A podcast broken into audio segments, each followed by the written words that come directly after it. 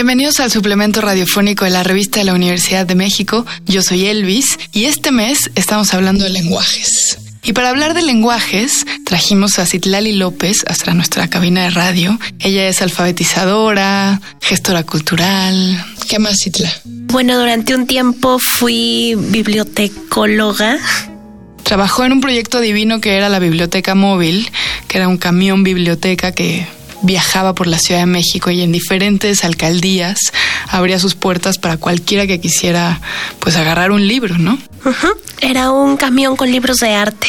Pero yo conocí a Citlali hace muchos años en campañas de alfabetización rural. Es por eso que te invitamos, Isla, porque queremos hablar de la importancia de la palabra escrita, pero también queremos hablar de la transición de la palabra oral a la palabra escrita. En los años 60, Paulo Freire decide elaborar un método para sus campañas de alfabetización rural que le permitirían a la población bajo la dictadura estar alfabetizados y con esa condición, así eran las reglas, poder votar. Solo las personas que supieran leer y escribir podían votar. Así es.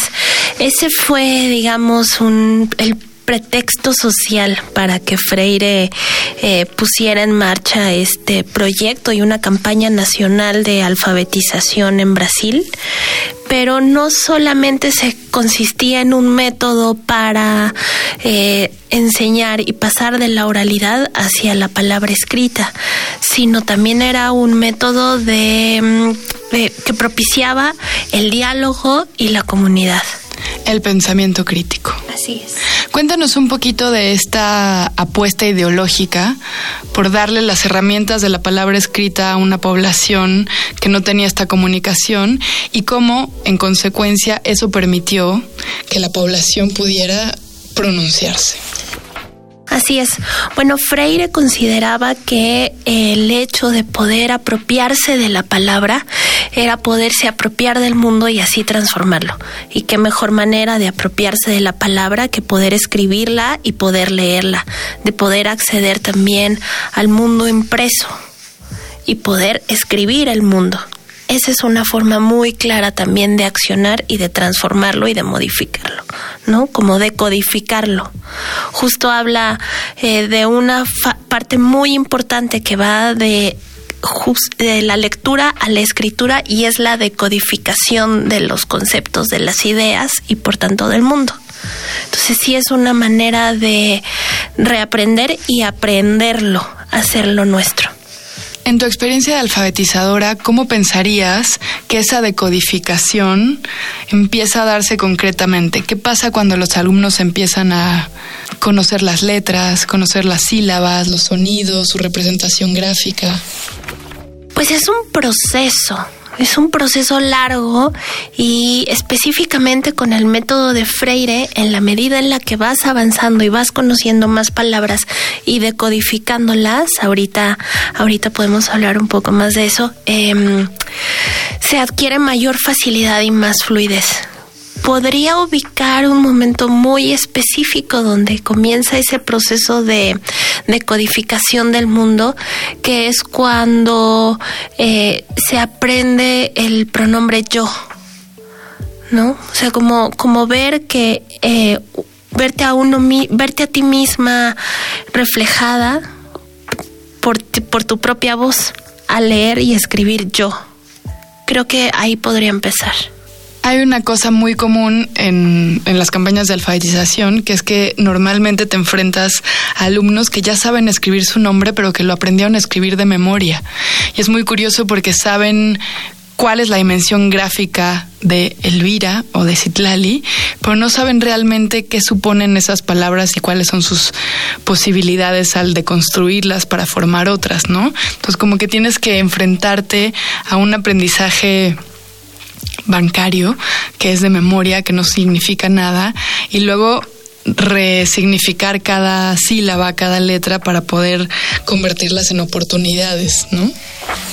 Justo, Justo, sí, eh, qué bueno que mencionas lo de las sílabas como oportunidades, porque el método de Freire, que también se conoce como el método de la palabra generadora, consiste en de construir palabras clave con un significado real y dentro del contexto del grupo de alfabetizandos, alfabetizadores y esa deconstrucción es silábica. La primera palabra del método adaptado para la realidad rural en México es pala.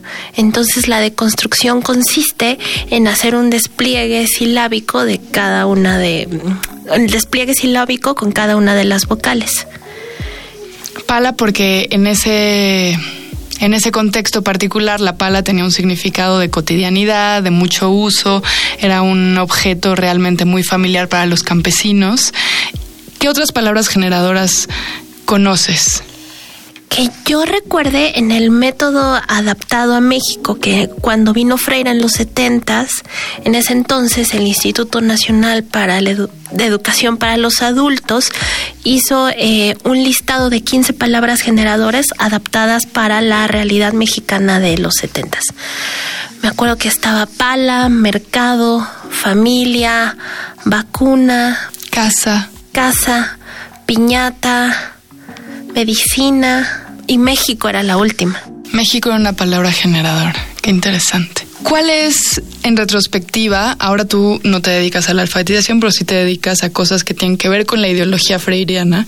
¿Cuál es, en tu perspectiva, el estado de la alfabetización? ¿Los programas han seguido exitosos? Eh, ¿Tiene vigencia el método PALA en México?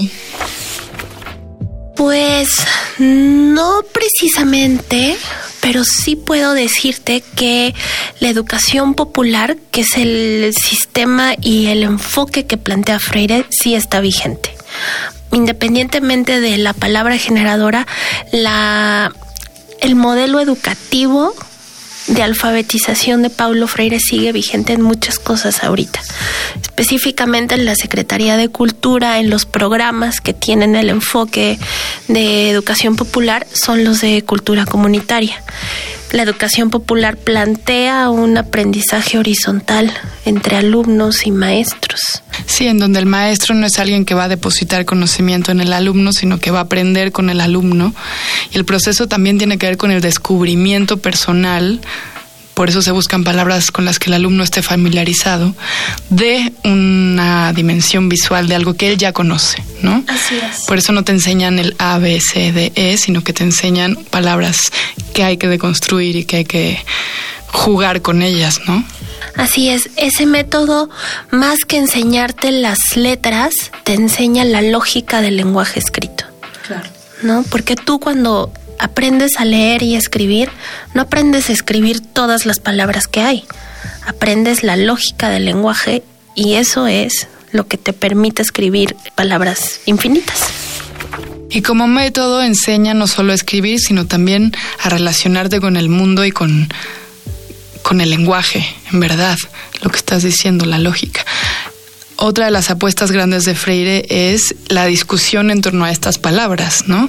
Cada palabra antes de ser una palabra, ¿no? Antes de ser letras que componen sílabas que componen una palabra, es un acto, es un pretexto para hablar de nuestra cotidianidad, de nuestra realidad, qué tan conscientes estamos de ella, de qué manera nos relacionamos política, sociológica, personal, psicológicamente con lo que esa palabra supone o representa, ¿no?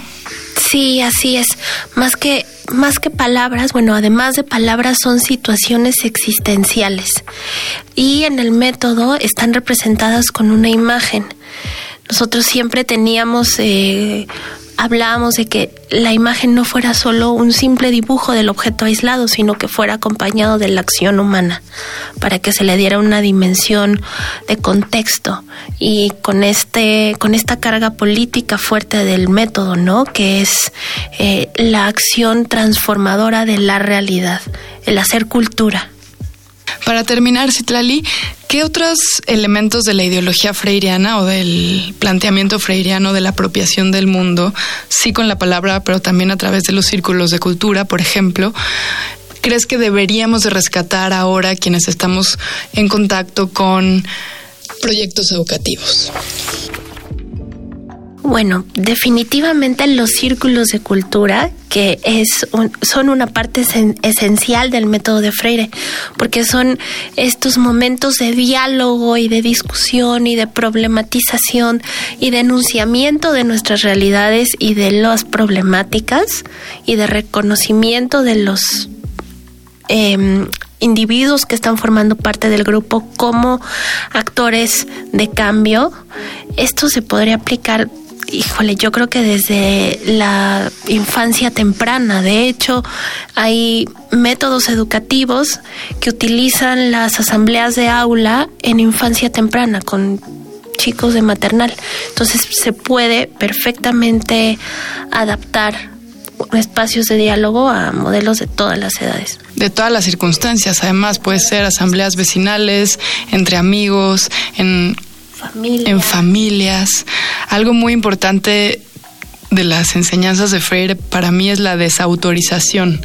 Es decir, uno tiene que aprender a desautorizarse. Nadie sabe más que nadie, el, el conocimiento se construye o se, se torna en una composición. Muchas gracias a Citlali López por haber venido a nuestro programa. Para leer más sobre lenguajes, les recomendamos los artículos Primeras Palabras de Jasmina Barrera y El Vocabulario B de Verónica Gerber Bisechi. Ambos textos se encuentran en el número de este mes de la revista de la Universidad de México, que pueden consultar de manera gratuita en www.revistadelauniversidad.mx. Y recuerden que en Facebook y en Twitter nos encuentran como arroba revista-unam. Escríbanos sobre este programa a arroba shubidubi y pueden descargar todos nuestros programas en cualquier plataforma de podcast que ustedes decidan. Gracias a Yael Vais, a Miguel Alvarado, yo soy Elvis Liceaga. Este programa es una coproducción de la Revista de la Universidad de México y Radio UNAM. Hasta pronto.